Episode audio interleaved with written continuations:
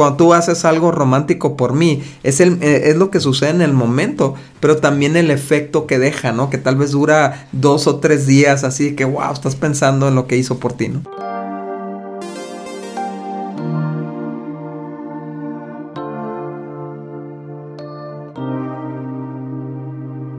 Hola, ¿cómo están amigos? Nosotros somos Daniel y Cintia Osuna y este es nuestro podcast Indivisibles y estamos muy muy emocionados porque es el primero, el primero que grabamos este año 2024.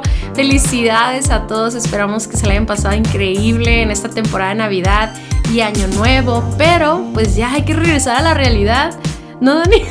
Son demasiadas vacaciones. De hecho, nos golpeó la realidad. demasiadas vacaciones. La verdad es que no lo vuelvo a hacer. Tomar tanto tiempo libre. No, no es cierto. La verdad, sí descansamos. Este, nos dio, nos dio, nos dio como que como ese tiempo, ¿no? Como para recapacitar y pensar y analizar lo que queremos hacer este año 2024 y tomamos unos días, una semana fuera de nuestra casa y este estuvo bien padre, ¿no? Nos pasamos bien padre. Muy padre, muy padre y creo que es un tiempo necesario para todos, ¿no? Tener ese, esa desconexión de la rutina. Y bueno, pero ya regresamos a la rutina, por eso estamos... estamos pues estamos llorando aquí. Y, ah, felices, ¿no? También. Sí, felices. Y estamos retomando lo que es Reenciende tu matrimonio, este, esta temporada de podcast que iniciamos el año pasado, finales del año pasado. Y la meta es precisamente eh, como inyectarle una nueva vida al matrimonio, a las diferentes áreas del matrimonio. Ya vimos áreas muy importantes para reencender. Hoy vamos a ver en particular el área del romance, que es quizás lo que a muchos les interesa, ¿no? Cómo reenciendo el romance, ¿no? Se nos fue la chispa, eh, ya no es lo mismo que antes. Y todo este rollo que de repente nos decimos ahí cuando nuestro matrimonio llega a estos estancamientos, ¿no? O estas temporadas de digamos, de falta de, pasión o de romance, ¿no? Entonces, hoy te queremos hablar de eso. Sí, fíjense que una de las cosas que más batalla el, matrimonio es mantener el romance en medio de todo lo que decíamos, ¿no? En, medio de tantas actividades y rutinas y todo, de repente deja de ser la prioridad. Y, a pesar de que Daniel y yo no, no, estamos esperando un, un, matrimonio de Disney, ¿no? O sea, con todo súper mega ultra romántico, porque también eso se ha como que siento idealizado idealizado y realmente no, no, no es lo natural, no es lo que podemos hacer todo el tiempo. Sin embargo, yo creo que sí es un regalo de Dios el, hecho de que el matrimonio, con todas sus cargas, con todas sus responsabilidades, mantenga ese, esas actividades y toda esa dinámica rodeada de amor, rodeado de pasión, rodeado de, ese romance que, que nos encanta como, como, matrimonio, que nos encantaba como novios. Y la diferencia muchas veces en, en el noviazgo es que éramos súper intencionales en mantener ese romance, conquistarnos y todo. Pero pues algo sucede cuando llegamos al matrimonio que es como si de repente nos creyéramos la idea de que llegamos a la meta y que ya no hay que esforzarnos, ¿no? Que se va a dar natural o que simplemente no es necesario. Pero como les decía, es un regalo de Dios el hecho de que el romance mantiene nuestra unidad, mantiene los días difíciles tolerables, o sea, hace la vida más feliz, hace la vida más este, llevadera, etcétera. Entonces necesitamos entender que es un regalo de Dios que tenemos como pareja y que a lo mejor hemos dejado que se enfríe, hemos dejado que se apague en nuestro matrimonio y cómo no, ¿verdad? ¿Cómo no vamos a estar constantemente discutiendo y sintiendo esa fricción? Casi, casi puedo decir que el romance es como este aceite que hace que, como, en una, ajá, como en una máquina, ¿no? Que, que, que hace que funcionen todas las piezas, ¿no? Y obviamente el romance nos sostiene un matrimonio, obviamente, pero al final del día lo hace como más, más disfrutable, ¿no? Y creo que es importante, Cintia, definir lo que es romance, ¿no? Y obviamente cada quien va a tener sus propias interpretaciones de cómo siente romance, ¿no? Cómo manifiesta romance, romance, pero sí hay una definición que podemos aplicar en todos los casos. Y es, el romance son las acciones que tomamos para provocar y mantener en nuestro matrimonio sentimientos de amor, admiración y deseo. Y me encanta esta, esta definición porque el romance son las acciones en sí, o sea, lo que hacemos cada uno de los dos para provocar y mantener en nuestro matrimonio, en nuestra relación, dinámicas y sentimientos de... Me, encanta eh, que usa la palabra sentimientos, no sabemos que el amor es una decisión, pero también hay sentimientos de amor que nosotros podemos provocar. para seguir provocando admiración el uno por el otro, seguir provocando deseo. No vamos a hablar en este tema del, del, del área de la sexualidad, ese lo vamos a hablar en, un tema próximo. Esto es el romance en su concepto general, ¿no? Sí, me encanta porque pensé que bien arjona, ¿no? O sea, es un verbo, ¿no? No un sustantivo, un adjetivo, un sustantivo. Pero es una acción, o sea, es qué interesante la definición porque eh, como que a veces nos encanta el romance como lo que sentimos, el producto del pero no la acción, no la intencionalidad. Y eso quiere decir que diariamente como matrimonio debemos comprometernos a tener acciones que, que estén alimentando estas áreas que comentabas tú también, Dani, ¿no? Entonces, eh, me encanta esa palabra compromiso, porque de hecho estaba pensando mucho en hacer una publicación para Instagram como de ciertas citas o ciertas acciones que queremos hacer en este año, como proponérnoslas, o sea, ponerlas como metas mensuales o semanales eh, de, de acciones que puedan mantener este romance, ¿no? Y es algo que que no, no nada más debe suceder al inicio de nuestro matrimonio, sino que a lo largo es necesario en la relación, o sea, es muy importante. Si nosotros no le damos importancia o prioridad, pues se va a desvanecer. Pero si somos intencionales porque entendemos lo importante que es, pues entonces vamos a mantener un matrimonio rodeado de romance. Y eso, como lo decimos, ya lo dije ahorita, pero lo quiero decir, es lo que hace disfrutable el matrimonio, ¿no? Y, la verdad es que ah, por ejemplo, ahorita que estamos iniciando el año, como estamos tan ocupados con el arranque y todo, es bueno retomar este tema porque a veces no le damos prioridad y estamos tomando decisiones en un ambiente muy hostil o en un ambiente muy seco. Ajá. ¿Por qué me adivinas?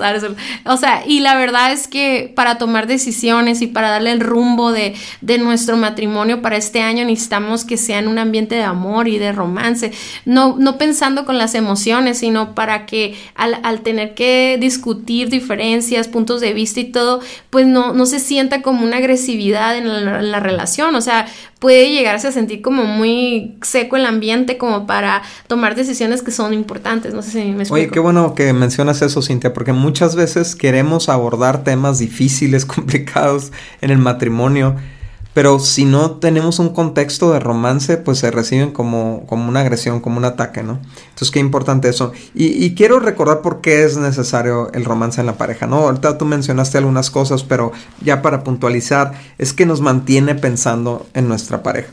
O sea, nos mantiene pensando en nuestro esposo, nuestra esposa, ¿no? Eh, de dos formas distintas, ¿no? Porque, número uno, si yo estoy, si yo tengo una ¿qué se por decir? Un compromiso con el romance en mi pareja, voy a estar planeando el próximo acto romántico, ¿no? Y mientras lo estoy planeando, me estoy acordando de ti, ¿no? Y, me estoy, y estoy soñando contigo y cómo vas a reaccionar con mi acto. Y ese tipo de cosas nos mantienen la mente en nuestra pareja. Es una, es una modalidad de conquista, ¿no?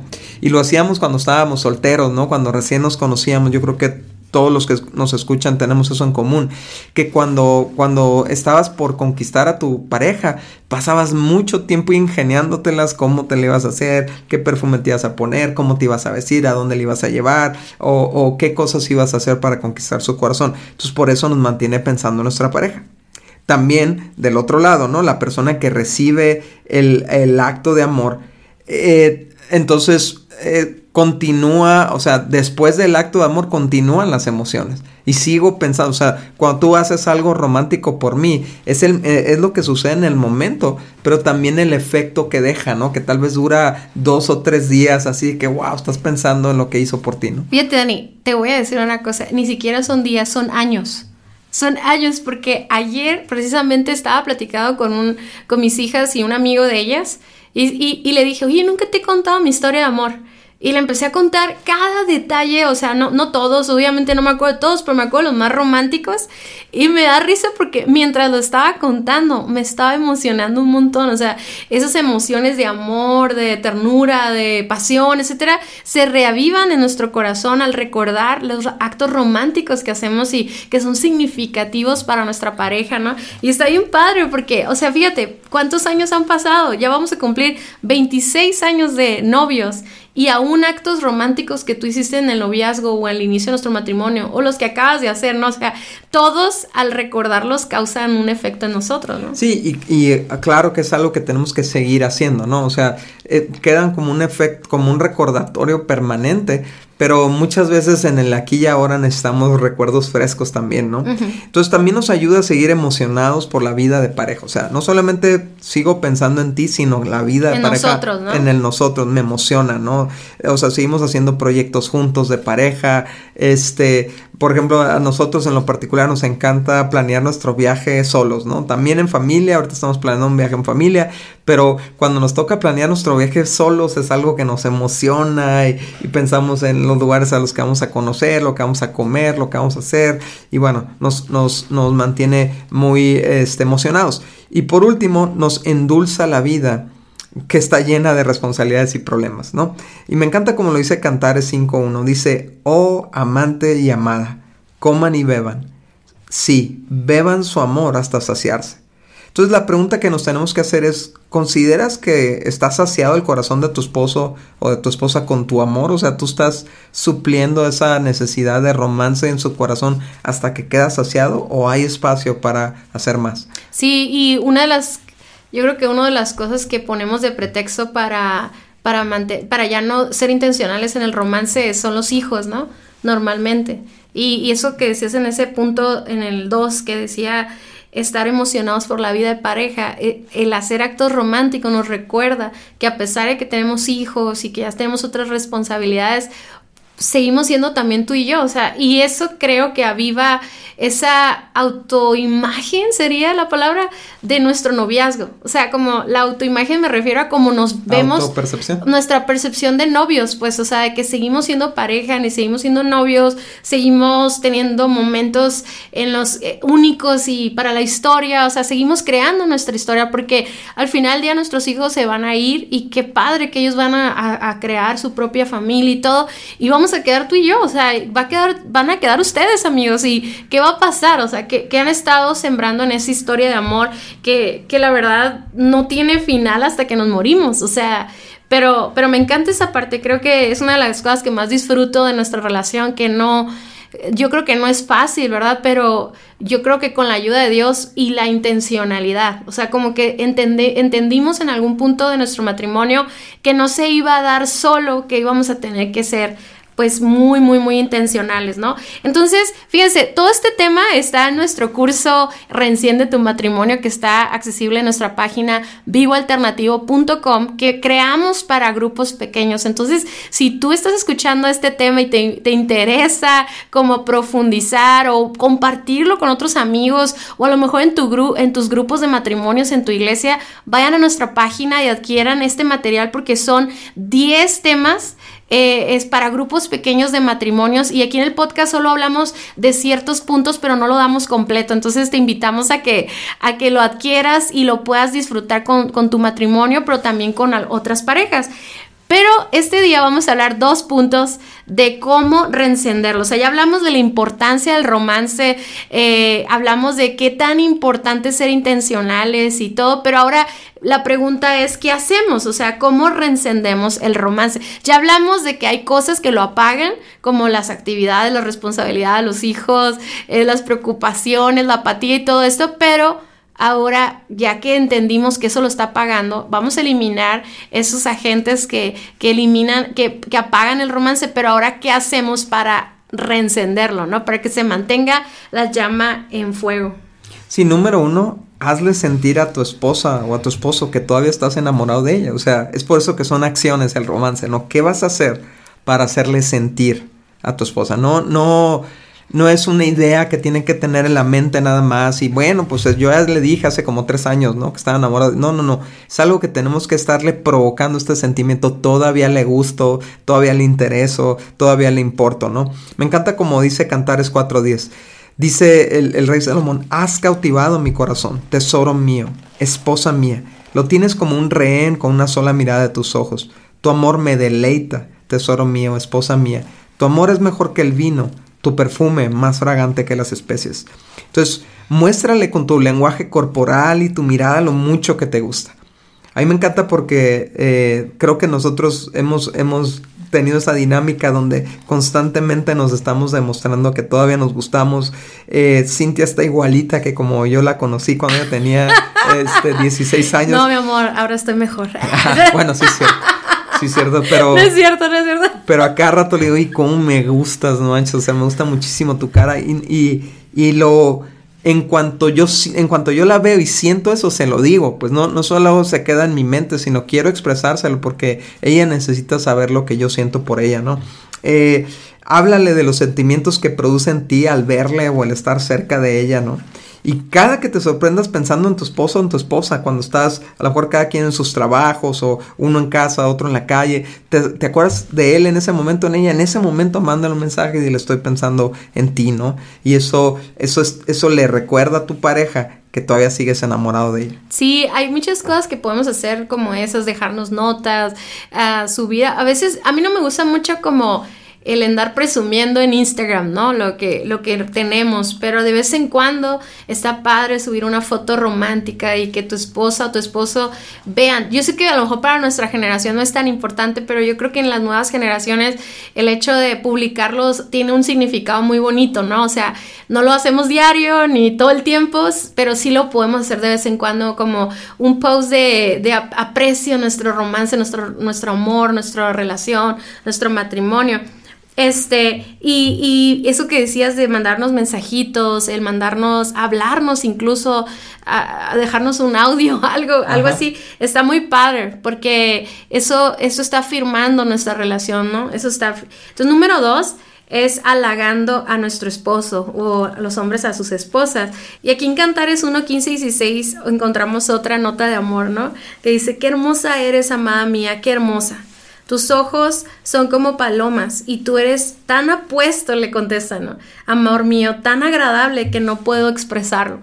Y, me encanta esto, Dani, como en todos los versículos que hemos estado leyendo de cantar, es decir, habla como de muy descriptivos, o sea, son muy directos, pero aparte también muy, eh, no solamente utilizan el, el describir algo eh, ¿cómo te puedo explicar? No solamente lo, lo, dice el hombre, sino luego la esposa le contesta, pues, ¿no? Entonces eso, eso es muy importante. Ahora, yo sé que a veces cuando hemos tenido meses de falta de romance es difícil empezar, y, queremos recibir algo a cambio, ¿no? Pero la verdad es que vamos a, vamos a cosechar eso, pero tenemos que ser constantes. Sin, eh, o sea, eso quiero decirlo porque a veces a lo mejor la esposa dice, no, pues yo no le digo nada porque él no, él no me dice nada, ¿no? Pero empieza tú, empieza a, a decirle a tu esposo. Yo creo que muchas veces los esposos son muy cariñosos con sus palabras o caricias y todo, pero también nosotras hay que estarle constantemente eh, como halagando a nuestro esposo.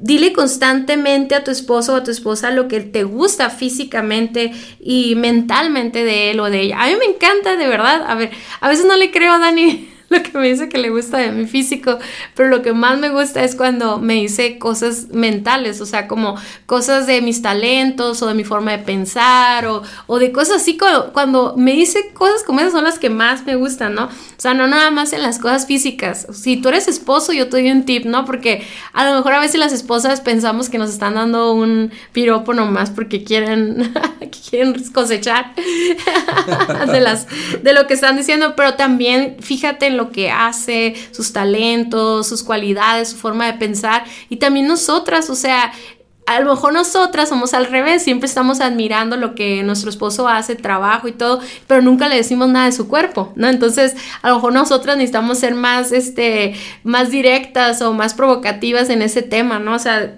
fijarnos en las cosas que nos gustan físicas de nuestro esposo y decírselas, ¿no?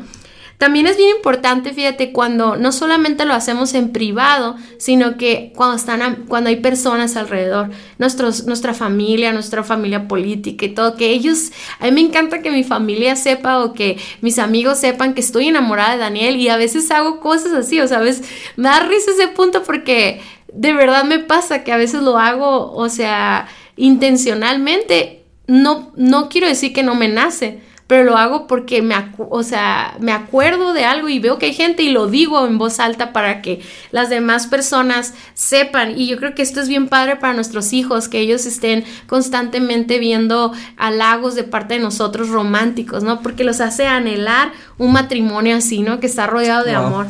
Sí, me encanta lo que dice Cantares 5 de 9 al 10. Dice, ¿por qué es tu amante mejor que todos los demás, oh mujer de singular belleza? ¿Qué hace que tu amante sea tan especial?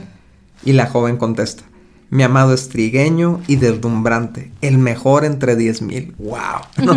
Entonces, o Qué sea. presumida. Sí, pero se siente, la verdad es que se siente muy bonito, o sea, se siente muy hermoso que tu, que tu pareja te halague en público, te halague delante de los demás, ¿no?